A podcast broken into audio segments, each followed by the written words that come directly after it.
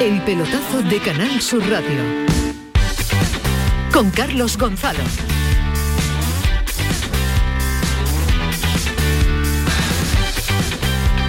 Hola, ¿qué tal? Muy buenas noches, Andalucía, peloteros y peloteras. Aquí estamos en una nueva edición del eh, pelotazo. Acaban de concluir los partidos de la sesión del martes de la Liga de Campeones. Y la verdad es que el Atlético de Madrid ha hecho la marchada de ganar 0 a 1 en Old Trafford al Manchester United y en el otro partido el Benfica se ha cargado al Ajax, ha ganado por 0 a 1. Eh, mañana se juega el Juventus Villarreal. Bienvenidos a esta edición del pelotazo de hoy martes. Mandamos desde aquí un abrazo cariñoso y un besito en la frente casto y puro a nuestro querido Antonio Caamaño, que está ahora mismo, como se suele decir, en el lecho del dolor, pero bueno, se va recuperando satisfactoriamente.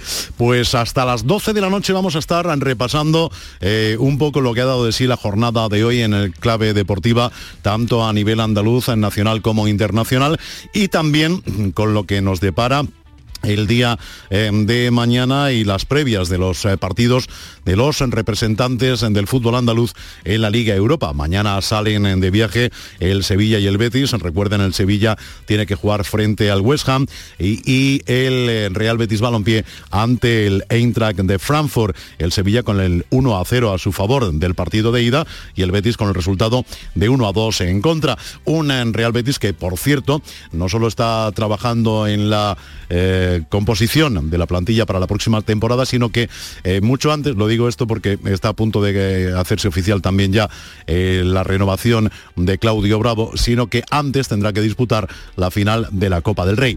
¿Qué ocurre? Lo de siempre. Que la federación les dice a los clubes que les va a dar un determinado número de entradas y que a los clubes, como siempre, les parecen pocas. La federación dice, según los estatutos, tenemos que repartirnos esto de manera equitativa. Si son em, tantas, pues eh, el 33% para ti, el otro 33% para el otro equipo y el otro para la federación.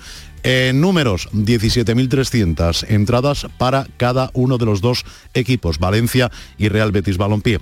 A ninguno de los dos les parece bien la cifra.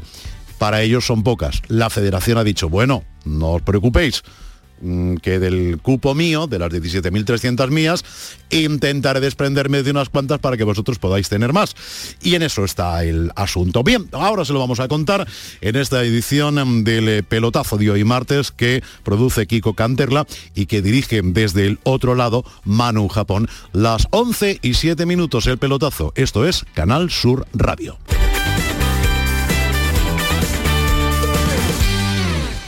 Sofía, ¿sabes que el curso que viene empieza el cole de mayores? ¿Estás contenta? Sí, papi, ya soy grande. Del 1 al 31 de marzo está abierto el plazo de escolarización para el curso 2022-2023 de segundo ciclo de educación infantil, primaria, ESO, bachillerato y educación especial. Seguimos avanzando en el compromiso por una educación de calidad. Por eso puedes confiar en la educación de Andalucía. Infórmate en el portal de la escolarización y en la APP y Escolariza, Junta de Andalucía. En Vitaldent, este mes, 15% de descuento en tu tratamiento dental. Porque sabemos que tu sonrisa no tiene precio. ¿Cuál?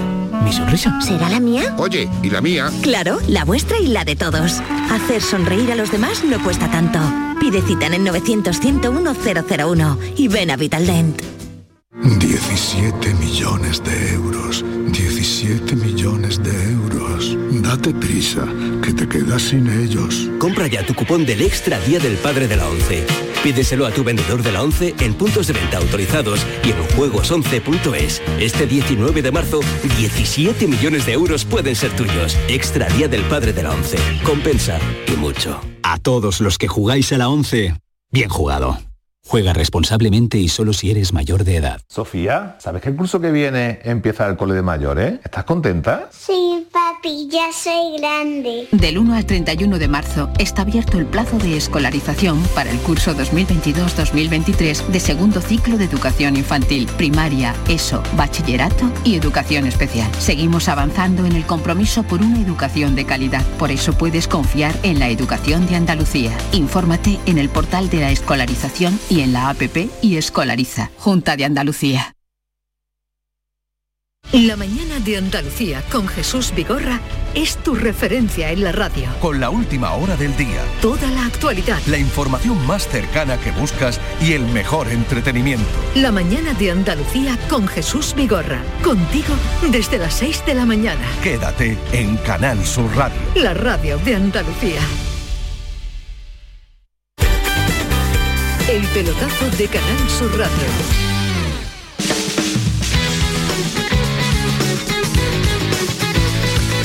Bueno, bueno, bueno, bueno, pues en 10 minutos por encima de las 23 horas, las 11 de la noche. Eh, como les hemos contado al comienzo, eh, la Federación Española de Fútbol y los eh, clubes que van a disputar la final de la Copa del Rey en el Estadio de la Cartuja se han reunido en la jornada de hoy. Y siguiendo todos los avatares que ha dado de sí la reunión, aunque una de las cosas que ya sabía el querido Pedro Lázaro y sabíamos todos era que no iban a salir satisfechos ninguno de los dos contendientes, ni el Valencia ni el Real Betis en cuanto al reparto de entradas, pues bueno, la federación después hizo una nota en la que eh, dijo también quién va a jugar como, local, que va a ser el Real Betis Balompié, quién va a vestir con sus colores habituales, que va a ser el Real Betis Balompié, porque el Valencia va a vestir finalmente de, de blanco. Pero Pedro Lázaro, Madrid, ¿qué tal? Buenas noches. Hola, muy buenas noches, Carlos. Que tal y como se esperaba, el reparto mm, siempre levanta ampollas, que se suele decir, entre los equipos que acuden a una final y, está la federación por medio, o la FIFA o la UEFA. Da exactamente igual.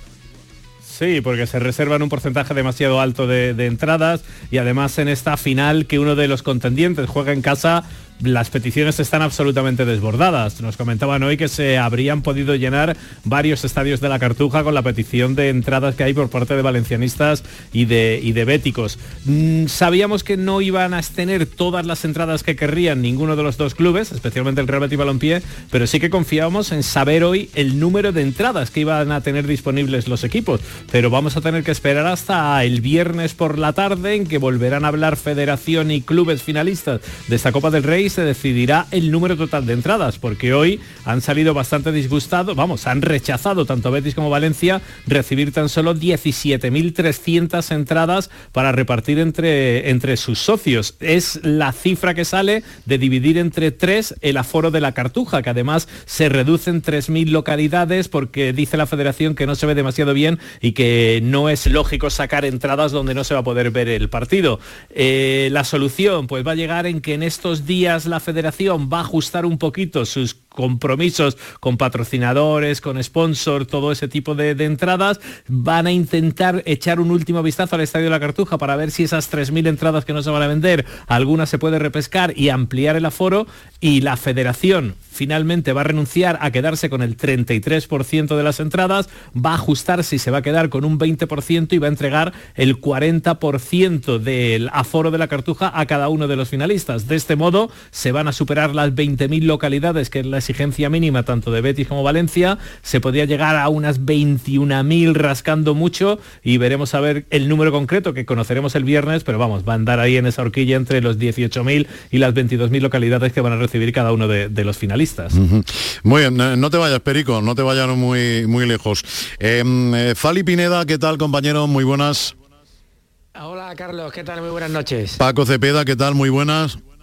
Muy buenas noches. Em, ahora se lo preguntaré a Pedro, pero lo pregunto primero, Fali, a ti, que ha sido el primero que, he saludado. Mm, ¿Cuándo se acabará esto de mm, que la federación o el organismo que organiza eh, una competición em, se quede casi casi con más entradas a veces que los clubes? Este no va a ser el caso, eh, pero mm, casi casi. Sí, bueno, eh, eh, yo creo que es una consecuencia más del, del, denominado fútbol moderno, ¿no? En, un, fútbol donde, bueno, pues las grandes, eh, las, federaciones, y esto se puede ser extensible a FIFA y UEFA, tienen una gran serie de compromisos, tienen una gran serie de clientes a los que tienen que, digamos, que, que gustar y lo hacen, pues, pues con esta serie, con estas entradas que en, las, grandes finales. Esto nos aleja un, aleja un poco, ¿no? las grandes finales de la, de la, de la afición, que son realmente los que, los que tienen que, gozar, digamos, de este gran evento. Pero bueno, es un producto más del, del fútbol actual y de los compromisos que tienen los grandes organismos futbolísticos, Carlos. Eh, me dice Manu Japón, pues, eh, pues sí que tiene compromisos la federación, eh, Paco Cepeda, 17.300 compromisos. Sí, lo que pasa es que luego afortunadamente eso chorrea en la ciudad donde se organiza especialmente. Es verdad que vendrá gente de fuera, pero no te quepa la menor duda que la federación se queda una parte y buena parte de ella va a la Federación Andaluza, a la Sevillana y eso termina goteando en aficionados béticos. Eh, quiero decir que, que luego se van arrascando poco a poco, ¿no? Ajá. Que no es tan, eh, tan así, ¿no? Como lo vemos, que a las 17.000 para el de las cervezas, el de la Coca-Cola, el otro, el otro, los, sí, de la... se llama, ¿no? Eh, sí, y el de la Coca-Cola seguro que tiene más compromiso en Sevilla que en Santander, por ejemplo, ¿no? Y a sus clientes sevillanos, pues seguramente, y los atenderá. Eh, afortunadamente para el Betis, finalmente, seguro, seguro que vemos un campo mucho más bético que valencianista. Pues sí, porque mm, además eh, juega en casa, por eh, así decirlo. Pedro, ¿a ti esta situación te produce hilaridad en muchas ocasiones estos, este tipo de repartos? Es que ya estamos acostumbrados. Es verdad que la final de la Copa o cualquier final de una gran competición es uno de, los partidos más bonitos que, se, que se disfrutan a lo largo de la temporada. A mí la Copa es especialmente vibrante ¿no? cuando ves un estadio partido a la mitad con los colores de, uno y otro equipo.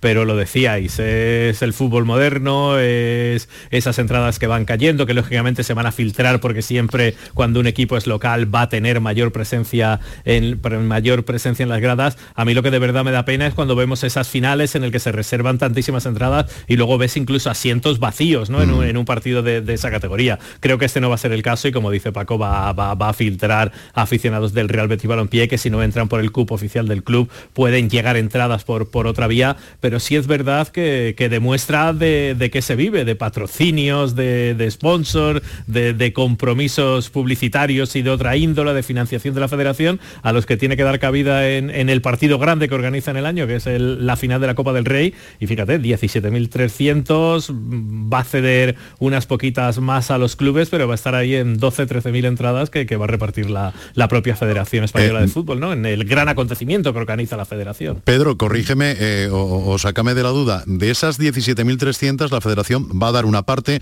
a los clubes, ¿vale? Eh, ¿Las que salen a la venta están dentro de, esas 17.300? Porque en, taquilla tienes que ponerlas. 17.300 son las que, las que ponía en manos del Betis y del Valencia hoy mismo. Lo que pasa es que los clubes han rechazado esas 17.300 y hablan de, una exigencia mínima de 20.000 de 20 localidades. Entonces la, federación va a modificar ese planteamiento que ha hecho de un tercio para el Betis, un tercio para el Valencia, un tercio para la federación y se abre a manejar ese porcentaje del 40% que irían directamente al Betis, que decidiría cómo repartirlo entre sus abonados, 40% al Valencia, que decidiría cómo repartirlo entre sus abonados y se reservaría la federación ese 20% para hacer con ellas lo que le plazca porque son suyas. Muy bien. Pues eh, nada, don Pedro, muchísimas gracias. Lo que sí sabemos es el precio de, las entraditas. Ah, bueno, es verdad que se me había olvidado, lo tenía apuntado por aquí. ¿A cómo van a estar? 30 euros donde se ve poquito, es decir, las entradas que ha calificado así la federación de escasa visibilidad, 222 euros la, entrada más cara, es decir, que, que, van a valer un dinerito las entradas para, para esa final de 222 euros entre 30 y 222 euros. Mamma mía. Bueno, habrá quien pueda permitírselo, desde luego, con la que está cayendo. Eh, lo dicho, Perico, muchísimas gracias. un abrazo a todos. un abrazo. Eh, Fali, Paco, Paco, Fali, eh, Cepeda, ¿has visto algo del Atlético de Madrid? Sí, sí, lo he visto el partido. Em, ¿Qué te ha parecido? Pues me ha parecido un ejercicio de mucha seriedad del Atlético de Madrid en un campo que últimamente la verdad es que tiene más historia que presente porque, en fin, pasan por ahí rivales y obtienen los objetivos y el Manchester United se queda en la cuneta, pero una victoria de mucho mérito, ha jugado bien, bien a lo que tenía que, hacer, ha estado especialmente bien para mí Grisman y bueno, un gran partido y que demuestra que el fútbol español no está tan lejos de, de sus momentos más gloriosos, ¿no? Seguramente no, no se producirán finales españolas, pero que el fútbol, por ejemplo, el británico, pues tampoco está años luz, ni mucho menos del español. Antonio Callejón, ¿qué tal? Buenas noches. Hola Carlos, ¿qué tal? Muy buenas. ¿Tú eres muy british en el fútbol o no? No, no especialmente, la verdad. ¿Te parece como a muchos que el fútbol inglés realmente es una milonga? No, hombre, tampoco creo que sea una milonga, entre otras cosas, porque son los equipos que manejan más presupuesto en el, en el mundo. El otro día lo decía Lopetegui al acabar el partido ante el West Ham, tenía la oportunidad de entrevistarlo, y él decía que, bueno, al final la Premier son los equipos que optan a los mejores jugadores del mundo, que algunos están aquí, pero que la mayoría por dinero están allí. Que haya tanta diferencia, pues estoy de acuerdo en lo que dice Cepeda, no, no hay tantísima diferencia y, creo que hoy se ha demostrado el partido ante el Atlético de Madrid. El otro partido, eh, Benfica eh, le ha ganado 0-1 al Ajax, el gol de Darwin Núñez que estuvo por aquí en el Almería, creo recordar, si, la, memoria no, no me falla. Bueno, y ya tenemos la, Liga Europa encima. Mañana viajan los nuestros, en Sevilla y Betis. El Sevilla hasta la cancha del West Ham y hasta, hasta el terreno de la Eintracht de Frankfurt tiene que desplazarse el Real Betis Balompié Falipineda. Eh, ¿Cómo lo ves ese Eintracht eh, Real Betis 1 a 2 en la ida? Hombre, evidentemente, Carlos, el, 1-2 de la ida es, un mal resultado. Ocurre que con la modificación de la, de la norma del, ya no existe el, como sabéis, el valor doble del gol fuera de casa en caso de empate.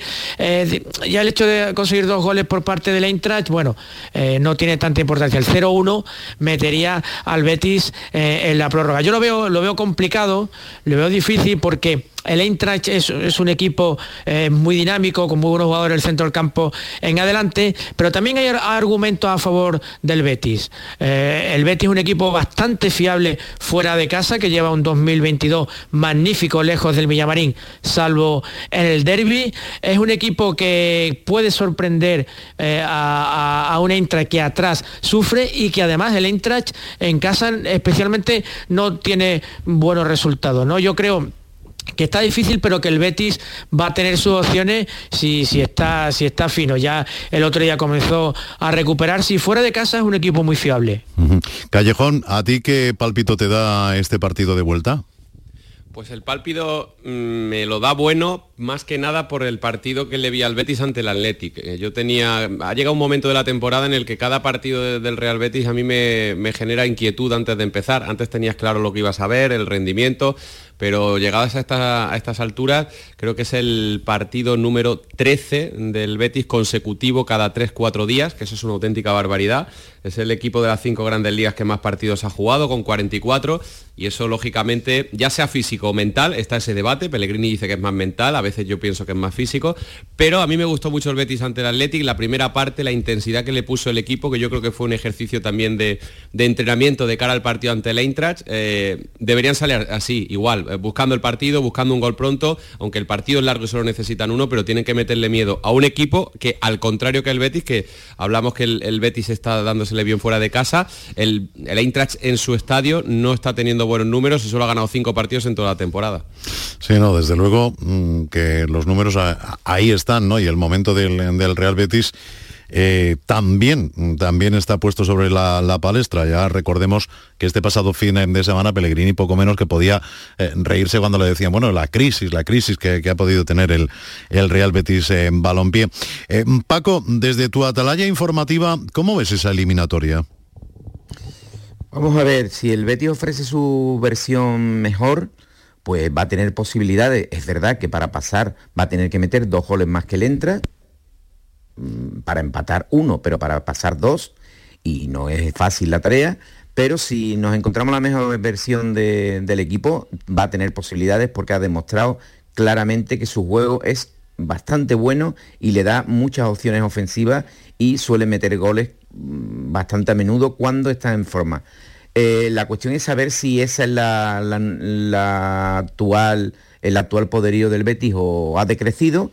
Eh, por el partido del Atlético de Bilbao solo no puedo establecer una teoría completa, pero sí que mostró brotes verdes sobre esa recuperación que necesitará para pasar, porque es verdad que le entra, no responde en casa, pero tiene un resultado que le permite jugar como si jugara fuera de casa, a verlas venir y a salir con velocidad, que es lo que más le gusta. Así que veremos quién marca primero, que va a ser muy importante. Eh, Antonio, tú te, te vas con la expedición del Betis, ¿no? Creo recordar. Sí, mañana. A bueno, eh, en este caso vamos en dos aviones, prensa y aficionados en uno. El Real Betis sale a las nueve, nueve y media de la, a las nueve y media de la, de la mañana, nosotros una hora antes. Una horita antes, o sea que a las seis y algo te veo en el aeropuerto, ¿no? Ya estamos marchando por la C30 cambio del aeropuerto, sí. Pues nada, te dejo, ya en el Granada hablaremos eh, otro día contigo. Venga, Galetti, buen viaje. Gracias, Carlos. Un abrazo a todos. Eh, bueno, me quedo con eh, Paco y con eh, Fali. el Betis, Fali, que está a pique de un repique de anunciar, según nuestras informaciones, la renovación de, de Claudio Bravo. Em, te lo pregunto así, sin anestesia. ¿Te parece un acierto? Mm, bueno, mm, yo creo que todavía es un portero que tiene, que tiene cierto, cierto recorrido. Eh, tendría mm, que, ver, bueno, y plasmar, ver plasmada la renovación en cuanto a años, pero yo creo que renovar a Claudio Bravo un año más con una serie de condicionantes para que esté otro es asumible por la entidad. Es asumible porque además eh, va íntimamente unido a la figura del entrenador. Eh, Claudio Bravo es una prolongación del entrenador en el, campo y le tiene, Pellegrini le tiene una fe tremenda y además es uno de los que tiene muchos galones en, el vestuario. ¿no? Yo en principio no, no, veo mal la renovación de este portero si es por un año y condicionado a otro, porque las noticias que yo manejaba es que el chileno quería dos años, ¿no? Y eso ya sí lo veo excesivo en un portero que, que a pesar de su calidad, eh, bueno, pues es bastante reticente a sufrir lesiones que lastran su, su rendimiento. Yo, yo, tengo entendido también eso, que va a ser la oferta eh, sería uno, más uno por objetivos es lo que tengo entendido, no sé si finalmente... Eso es, sí, por una serie de partidos jugados, esa era la intención del Betis, pero, pero ya os digo que, es un futbolista con, que tiene mucha, ejerce una importante jerarquía en el vestuario y tiene una gran relación con, con Pellegrini que, que confía en él, bueno, hasta el punto de que le ha dado partidos en estas rotaciones que efectúa el entrenador del Betis, eh, creo que mm, jugándosela como el día del derby y, por delante del, del, gran estado de forma que venía, que venía mostrando Ruiz Silva, ¿no? Ah, pues mira, sobre eso quería preguntarte. ¿Ves a Ruiz Silva de titular frente al Eintracht? Sí, yo creo que eh, Ruiz Silva va a jugar eh, contra el Eintracht, que más o menos las rotaciones, si no hay lesiones, la realiza el entrenador en torno a cuatro partidos para eh, Ruiz Silva, cuatro partidos para Bravo pero indiscutiblemente, Carlos, eh, el lío y la polémica, bueno, y nos dará mucho que hablar, será el portero que juegue la final de la Copa. Ahí sí que sí que nos dará de hablar, nos dará mucho que hablar si, si los dos siguen en un buen estado físico. Eh, mañana creo además que em, va a hablar no solo el mister eh, Pellegrini, sino también eh, Ruiz Silva. sí. no, Eso será una muestra de que, de que va a ser titular. Claro, si es que además, Paco, yo creo que de cara a esa final, como estaba comentando ahí Pineda, de cara a esa final de Copa del Rey, juegue el portero que juegue, pues habrá comentarios. Sí, pues sí, porque mm, la impresión que da es que en rendimiento Ruiz Silva está empezando a superar ya a Claudio Bravo y sin embargo tiene uno también la, idea de que el entrenador prefiere al más veterano y, al paisano, ¿no? Eh, va a ser un día clave, desde luego, porque ese partido no se puede partir por la mitad. Ese partido lo juega uno, lo juega otro, eh, indiscutiblemente, ¿no? Y es un día muy señaladito y muy importante para un futbolista jugar una final. Claro que sí. Pues eh, Paco, mm, eh, te quiero preguntar también por el, Sevilla, que viaja también mañana. No van a coincidir los dos equipos en el aeropuerto de Sevilla-San Pablo. el Betis se marcha antes y el Sevilla un poquito después. Eh, pero el Sevilla ha facilitado una relación de convocados en la que aparece Fernando y en la que aparece Acuña. Si están, yo entiendo que están en condiciones de aportar. Viajar para darse una vueltecita por Londres, no creo que los lleve Lopetegui, ¿no?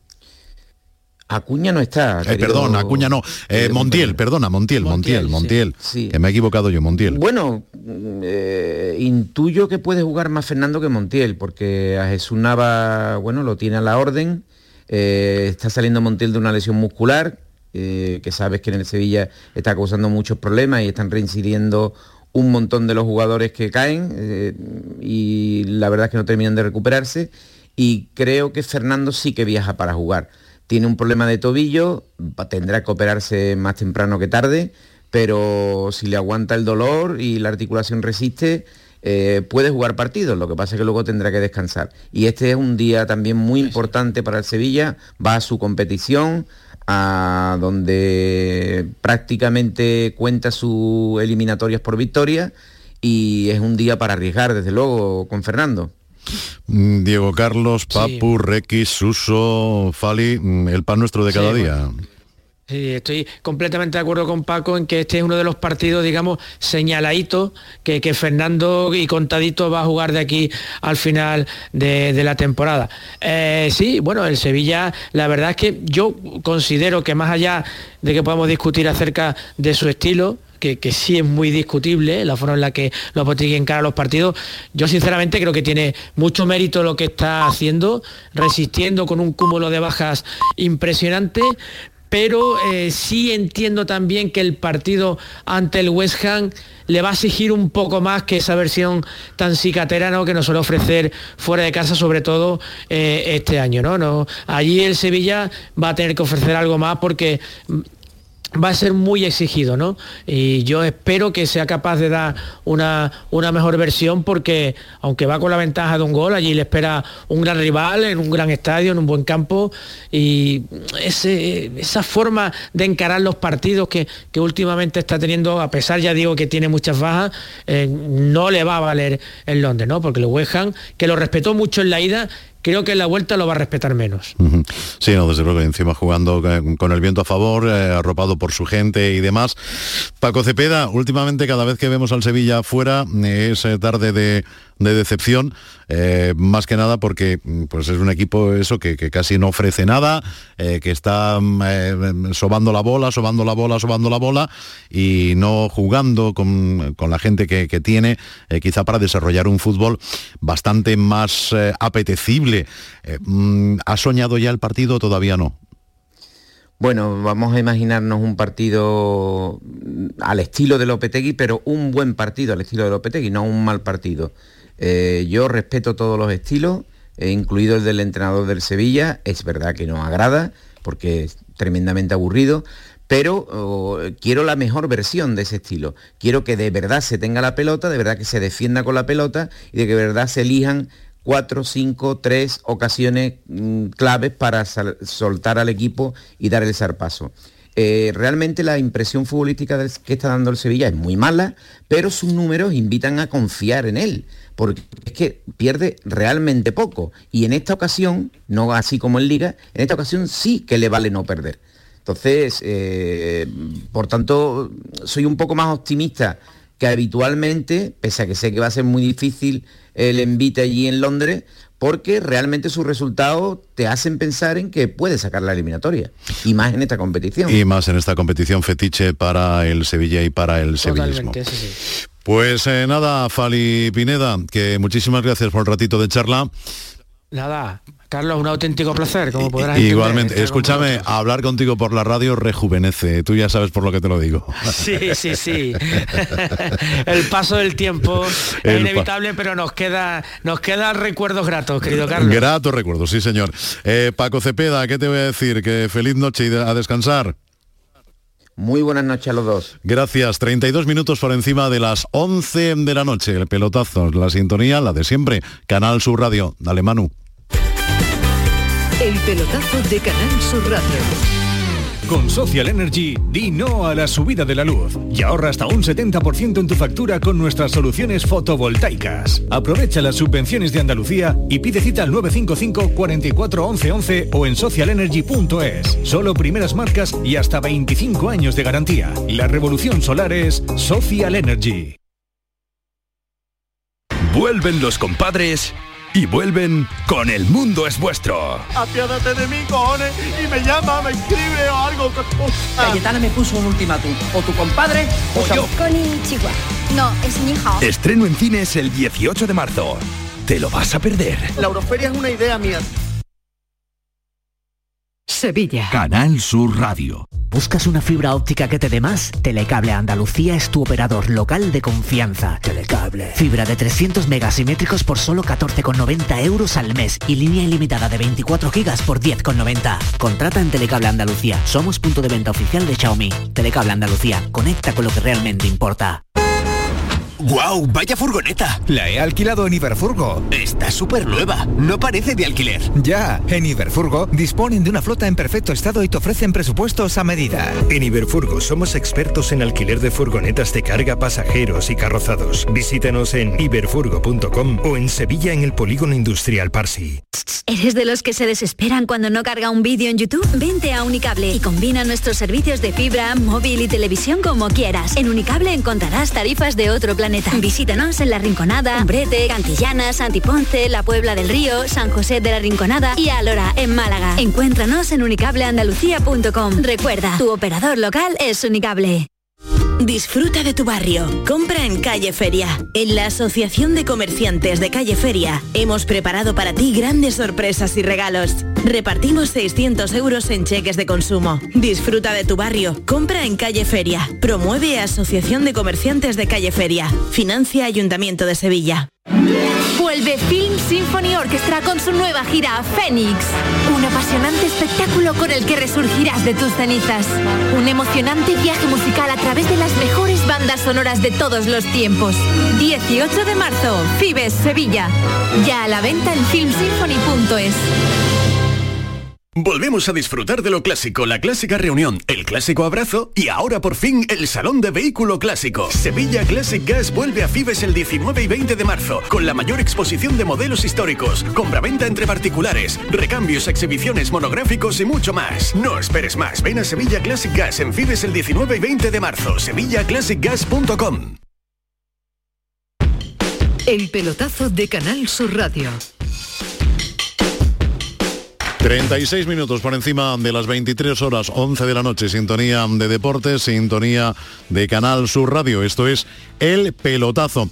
Hoy no se ha librado absolutamente nadie mm, de ver esas estampas eh, propias a lo mejor mm, de eh, películas de Marte y todo lo demás con la calima, eh, con la lluvia, que eh, nos ha dejado los coches a todos hechos un cisco, menos mal que no se me ocurrió lavarlo anoche. A Antonio Carlos Santana me ha dicho que sí, que esta mañana cuando lo, eh, ha, visto, por poco le da un, infarto. El caso es que no se ha librado tampoco los equipos de fútbol, ni siquiera, aunque vivan en lugares tan paradisíacos como a lo largo y ancho de nuestra Andalucía, como por ejemplo en Granada, ¿verdad, Gerardo Girón? ¿Qué tal? Muy buenas. Pues hoy entre la calima que tenemos en Andalucía se ha desarrollado la sesión preparatoria que ha reanudado trabajo la plantilla.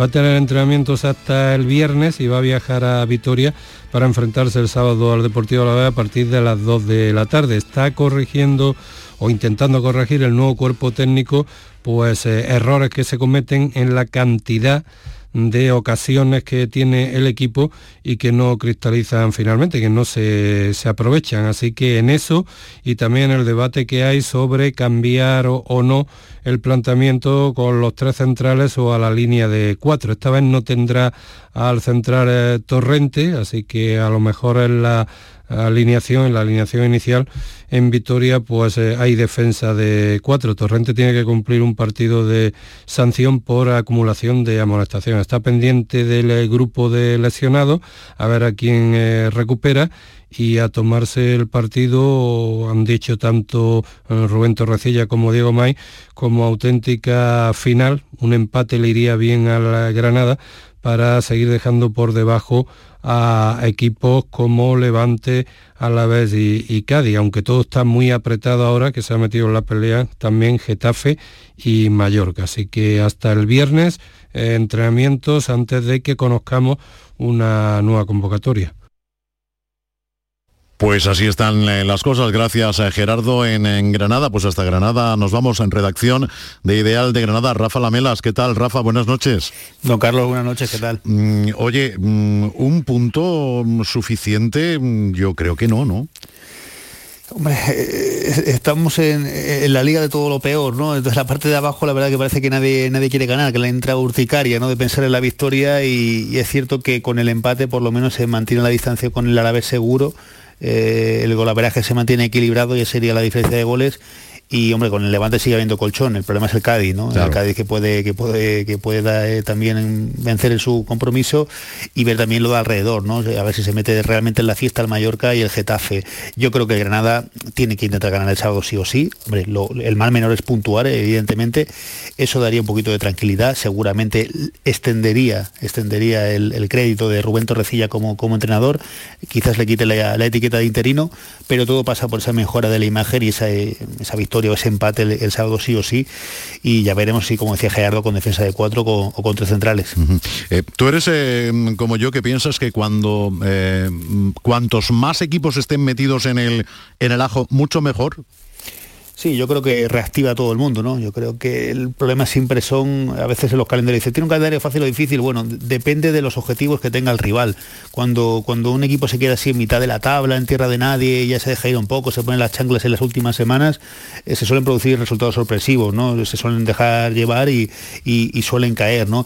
Eh, el Granada, siempre lo hemos dicho, tiene un calendario en teoría propicio porque tiene los rivales directos en casa, porque en principio sacando esos puntos debería de conseguir la salvación, pero claro, si, si luego viene el Elche a los Cármenes y, tropiezas, pues se complica mucho la vida, ¿no? Eh, Torrecilla está intentando hacer el mejor trabajo posible, es un hombre cercano, es, ha sido futbolista, eso lo percibe también los miembros de la plantilla, tiene que llegar al corazón del vestuario e intentar eh, sacarlos de ese bloqueo mental, porque yo creo que es más mental que otra cosa, y sobre todo sigo pensando que el Granada tiene plantilla suficiente para salvarse, pero claro, eso sobre el papel es una cosa y sobre el verde es otra. Em, Rafa, te pregunto ya directamente a ti, al periodista, Rafa Lamelas, periodista.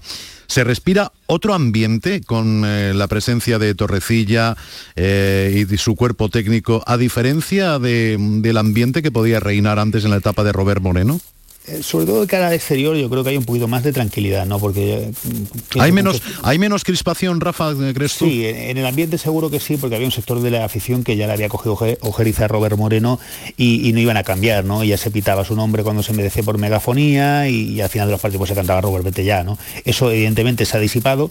Eh, lógicamente las dudas siguen sobrevolando al equipo, también a la dirección y al Consejo de Administración, que, son los principales responsables de todo esto pero eh, de cara a la plantilla, que es lo más importante, ¿no? quizás sea lo relevante, creo que también está cayendo bien el mensaje de Roberto Recía y de Diego May, ¿no? Al final son gente de la casa que les conocen bien porque, porque han estado entrenando al lado y porque de hecho Torrecilla en su momento fue ayudante de José Luis Oltra en segunda y conoce a algunos de los futbolistas que todavía siguen en la plantilla, los capitanes principalmente, y eso le permite llegar mejor al futbolista, ¿no? En estos momentos en los cuales tampoco hay mucho tiempo para trabajar y donde los mensajes tienen que ser precisos, el hecho de, mantener un mismo lenguaje que, los jugadores suele ayudar. ¿no? Yo creo que Rubén ahí está intentando trabajar bien, revertir una situación, hay, también un estado físico de la plantilla en general que no parece muy propicio y luego tiene que estar en esa amalgama de, los que estaban y los nuevos, ¿no? de los fichajes y, los que han formado la columna vertebral, intentar sacar el mejor jugo para, lograr victorias, Carlos.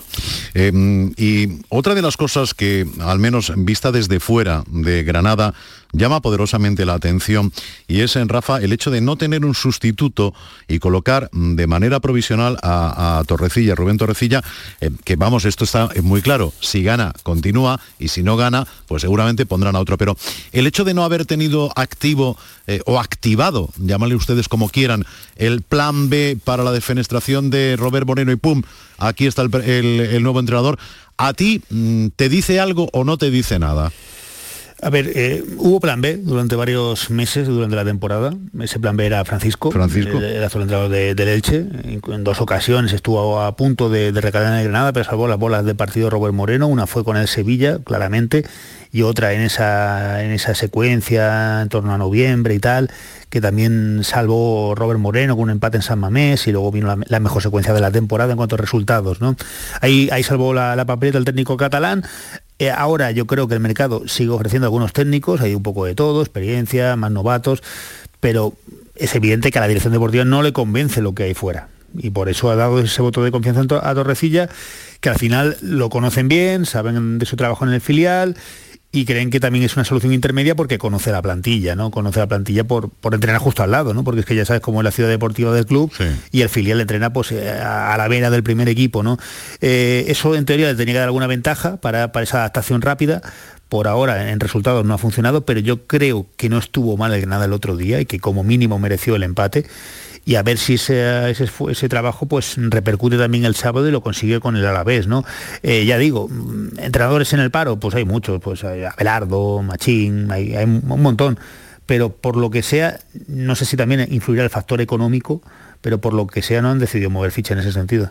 Pues nada, vamos a ver cómo llega el equipo de Rubén Torrecilla a esa, yo creo que gran final que tiene, eh, primera de las 10 que le quedan para el, eludir eh, la quema en los puestos de descenso este en Granada, que jugará frente al Deportivo Alavés el sábado a las 2 de la tarde. Gracias, Rafa Lamelas, Ideal de Granada.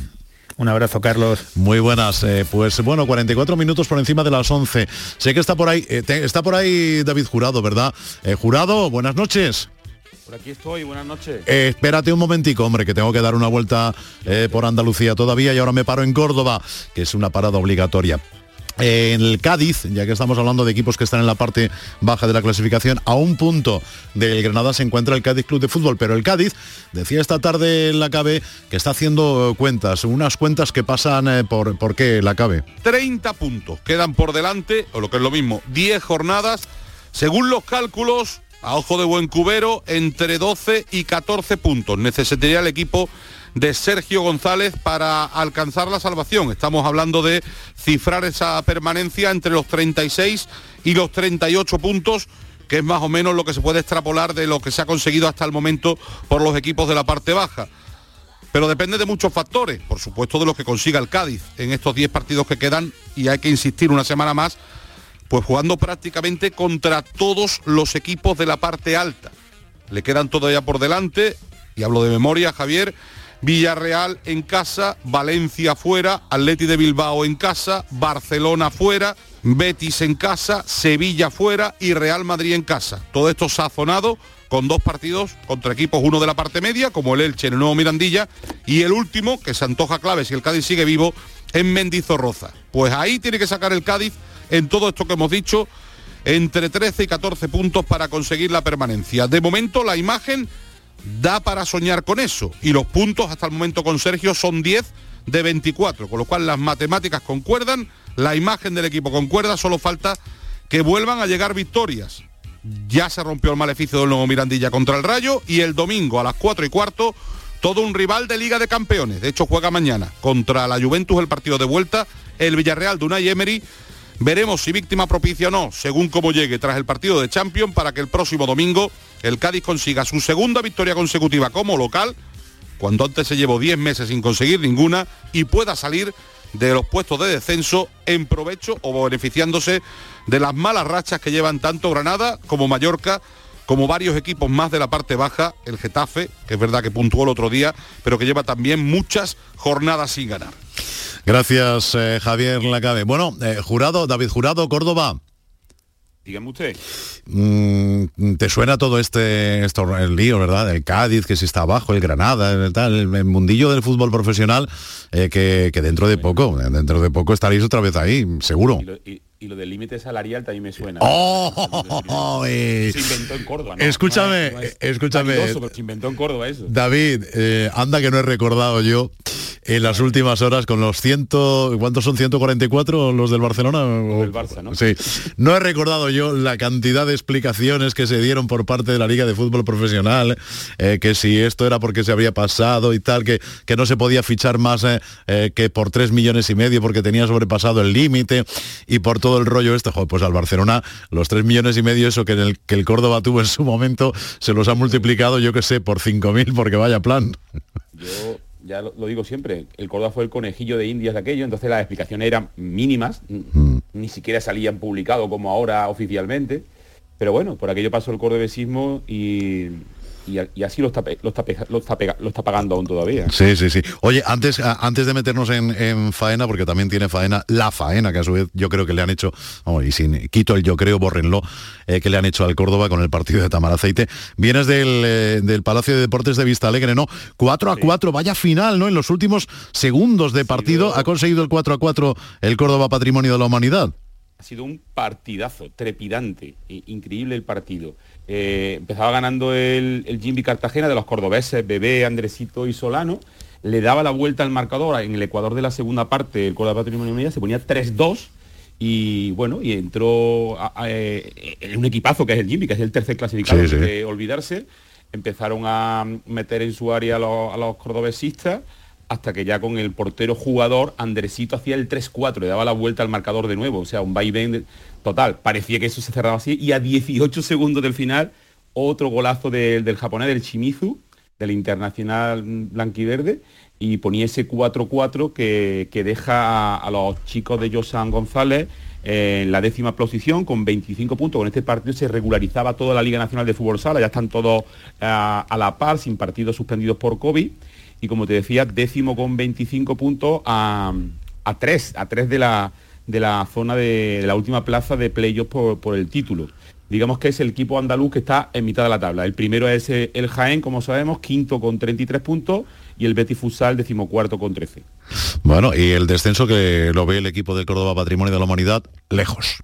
Muy lejos, muy lejos. Sí, sí, mm. con, ya ves, 13 puntos de ventaja sobre el fútbol emoción Zaragoza. Bueno, pues si lejos lo ve el Córdoba Patrimonio de la Humanidad, que les voy a contar del Córdoba Club de Fútbol, ¿no? Que es el auténtico transatlántico impectore que hay en la segunda federación, en su grupo, y que va a ascender sí o sí, lleva un puñado de puntos eh, al segundo, eh, le perdió tres puntos en un partido por una alineación indebida, pero bueno, eh, no ha pasado nada. Pero ahora, este aquí, que tenía que jugar un partido aplazado contra el Tamar Aceite, que en su día el equipo canario pues no pudo jugar debido a que tenían varios de sus componentes COVID, algo muy normal en estas fechas. Pero, como decíamos, la sorpresa ha surgido cuando el comité de competición ha dictaminado que ese partido aplazado se tiene que jugar el próximo día 23 de marzo, mm. que que yo sepa es día lectivo, que no es fiesta.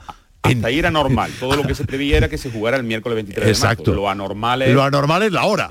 A las 12 del mediodía. Sí, sí, eso, eso es lo extraño, que te lo coloquen a las 12 de la mañana y los argumentos que se han esgrimido eh, han sido que es eh, la hora que pueden los canarios volar eh, más que volar, eh, volver a, la isla en el, en el mismo día, como suelen ocurrir los domingos. Los domingos sí es lógico que sea a las 12 de la mañana, un poco por ayudar, pero claro, eh, el Córdoba se ha visto envuelto en una situación que no esperaba. De hecho, mm, digamos que forzaron que esa decisión se, se tomara antes, la de la fijar el partido, que se fue, eso fue ayer y, la razón era que el comité de competición se quería esperar a que mañana, miércoles, el Tamaraceite, que tiene otro, otro aplazado, juegue contra el San Fernando, el equipo de más palomas que le virlo en los despachos a la victoria de Córdoba, como has comentado antes. Porque claro, tú imagínate que no se puede jugar ese partido este miércoles. Pues todo se tiene que trasladar porque tienen que ir por orden. Al final se han tomado un riesgo, digamos, porque el Córdoba adelantó eh, el partido del EPE al sábado este próximo, que es el primero de los partidos, para tener un día más de descanso pero claro, no se esperaba que se iban a poner a las 12 de la mañana. Bueno, y la, el club, entre otras cosas, eh, ya le ha dicho a instituciones, a colegios, a, todo bicho viviente, que si quiere acudir al estadio, que, ahí está, que no hay problema, ¿no? Y, y, lo van a hacer, porque es que ya hay más de 4.000 peticiones entre colegios, institutos, la Universidad de Córdoba, asociaciones de ánimo sin lucro, colectivos sociales en general como el de los jubilados, por ejemplo, y se puede dar una paradoja. Hay un cabreo importante, como te podrás imaginar, entre el socio de toda la vida, los peñistas, sobre todo los, que están en, la, provincia, que lo tienen complicado eh, desplazarse, pero se puede dar la paradoja que te decía, y es que puede que haya de media más a este partido más asistencia que la de un domingo o un sábado. Fíjate lo que te decía, por esto, por esto de regalar entrada, claro está. Una circunstancia eh, esa de la que me has hablado esta tarde, que no sé si quieres exponerla también eh, en los micrófonos de, del pelotazo de Canal Sur Radio y que mm, tiene que ver con lo siguiente. Mm, por norma general, al campo del Arcángel, eh, bueno, vamos a empezar por partes. ¿Cuántos eh, abonados dice oficialmente que tiene el Córdoba? Algo más de 9.000, porque la, se, hubo, se, abrió una nueva campaña para la segunda vuelta y la gente respondió, porque claro, ve, ve ese ascenso muy cercano y que nadie quiere perderse esa fiesta, ¿no? Claro. Y ya te digo, superó la cifra de 9.000 socios oficiales, lo cual evidentemente te hace pensar que no van a ir todos, todos los partidos, pero con las entradas que se venden, que siempre se venden unas 1.000, 1.500, pues que haya una media de entrada de 8.500, ¿no? 8.000. Exacto. Y eso, quitando el partido de Sevilla, excepcional, y el de la final de la Copa de Red, pues que no ha pasado nunca. No ha pasado nunca. Por eso te decía el detalle de que aunque hay cabreo para este partido contra el Tamar Aceite, que ese no es, no es mañana miércoles, es el miércoles siguiente. El, miércoles siguiente, exacto. Pues al final puede que vayan los mismos aficionados, aunque sí que bien es cierto que no es el mismo tipo de aficionado, porque serán, algunos habrán por primera vez van a pisar el Arcángel, pero que no va a desmerecer mucho la entrada. Yo la rodeo entre 6.500, 7.000, 7.300, que es lo habitual en el Arcángel, aunque parezca que no. Lo que pasa, querido David, que si hay nueve, vamos a ponerle 9.500 en números redondos, abonados. Eh, normalmente vamos a poner una entrada, venga, 7.000 para no quedarnos cortos cada partido. De esos 7.000 que acuden al campo, normalmente se venden unas... Eh, eh, ¿Ponemos mil entradas? Sí, mil entradas por lo menos me quedan 6.000. Si hay 9.500 abonados, me faltan 3.500, o sea que no todos van al campo. Eh, es, lógico que pueda que a lo mejor falten mil, ¿no? Porque hay gente muy veterana, por ejemplo, el presidente de honor, que es el socio número uno, Rafael Campanero, pues ya evidentemente no está en edad, desgraciadamente, de poder ir, aunque a él le gustaría. Y como a él, pues habrá casos, ¿no? Y luego los típicos fines de semana que no se puede acudir por circunstancias, ¿no? Pero 3.500 me parece mucho, la verdad. Pues sí, llama poderosamente la atención llama poderosamente la atención, pero bueno, de todos modos eh, está el Córdoba eh, como institución y Córdoba como ciudad en un año de, disfrute. El otro día en Antequera el desplazamiento fue una auténtica, una auténtica gozada. precisamente, ¿eh? Carlos, los que van a sufrir lo del el partido del Tamara claro, horario. Claro. Porque esos, de esos 1.200 que fueron a Antequera, pues muchos de ellos no van a poder ir porque son urrante de la provincia, incluso de la capital, y, esos son los que están mostrando el cabreo sobre todo en redes, en redes sociales, en un año, como tú decías, de, gloria, que parecía que el equipo iba a estar en el infierno, porque cayó al infierno, eso hay que decirlo, pero bueno, las victorias lo cambian todo, y cuando se gana siempre, porque es que el Córdoba gana siempre, pues llega un momento en el que el personal ni se acuerda de la categoría que está. Afortunadamente en este caso. Oye, la, última que me decía Kiko Canterla que, que tenía curiosidad por saber nuestro productor, eh, el asunto aquel de las acciones, el León, González y demás, eh, eso sigue todavía judicializado, ¿no? Y, coleará muchísimo. Tú fíjate que ahora ha salido la sentencia por la cual eh, Carlos González tiene que pagarle a Prasa 8 millones de euros de indemnización por la venta, imagínate que la venta fue en 2011 pues fíjate si le queda todavía lo de Jesús León. Pues la verdad que todo se andará, como diría que él, y esperemos que la justicia ponga a cada uno en su sitio. Muy bien, pues desde Córdoba nos lo contó nuestro amigo y compañero David Jurado. Buenas noches, David, gracias. Buenas noches, Carlos. Pues nos queda tiempo para que don Juan Carlos eh, Tirado y otras hierbas nos cuente cositas relacionadas con el baloncesto y con Unicaja, que tiene competición continental, Juan Carlos Tirado. Muy tempranito esta mañana el Unicaja ha viajado a tierras belgas, donde la jornada de mañana quiere certificar su pase a los cuartos de final de la Basket Champions League como primera de grupo.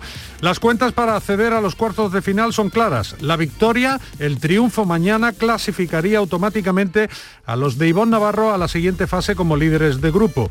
Hay que decir que el Unicaja ha viajado con las bajas de Jaime Fernández, de Axel Butel y de Matt Mooney. Un partido que comenzará a las 8 de la tarde que podrán seguirlo en directo en Andalucía Televisión.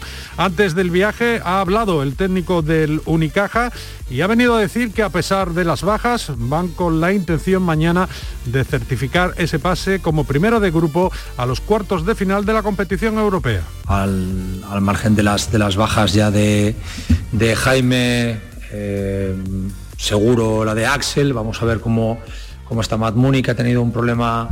Eh, pero bueno, eh, yo creo que estas dificultades lo que tienen que suponer es un un, reto para nosotros de ir, de ir a Ostende, de hacer un buen partido, de, afrontar y superar los problemas que nos va a poner el rival, los que nos está poniendo nuestro, nuestro día a día a nivel de lesiones y bueno, intentar hacer un buen partido, ser competitivos, intentar ganar y bueno, y ojalá sellar la primera, la primera posición del, del grupo, ojalá. Y 58 por encima de las 11, el pelotazo, Canal Sur Radio. El pelotazo de Canal Sur Radio. La gente que más madruga y que está viajando, estudiando y trabajando está con Charo Padilla. En la mañana de Andalucía, el Club de los Primeros. Como siempre, desde las 5 de la mañana. La mañana de Andalucía, el Club de los Primeros de Canal Sur Radio con Charo Padilla. De lunes a viernes, desde las 5 de la mañana. Quédate en Canal Sur Radio. La radio de Andalucía. Sofía, ¿sabes que el curso que viene empieza el cole de mayores? ¿Estás contenta? Sí, ya soy grande. Del 1 al 31 de marzo está abierto el plazo de escolarización para el curso 2022-2023 de segundo ciclo de educación infantil, primaria, ESO, bachillerato y educación especial. Seguimos avanzando en el compromiso por una educación de calidad. Por eso puedes confiar en la educación de Andalucía. Infórmate en el portal de la escolarización y en la APP y Escolariza, Junta de Andalucía. Pues eh, les contamos también que Nelson Monte, un central diestro eh, portugués que estaba jugando en Ucrania, es nuevo jugador de la Unión Deportiva Almería, que Adrián López está a prueba por el eh, Málaga y que en Indian Wells Rafa Nadal jugará frente a Rayleigh Opelka y Carlos Alcaraz lo hará ante Gael Monfils y en categoría femenina Paula Badosa frente a Leila Fernández. Nosotros lo dejamos aquí porque a continuación llegará la noche de Canal Sur Radio con Rafa Cremades. Ahí es nada.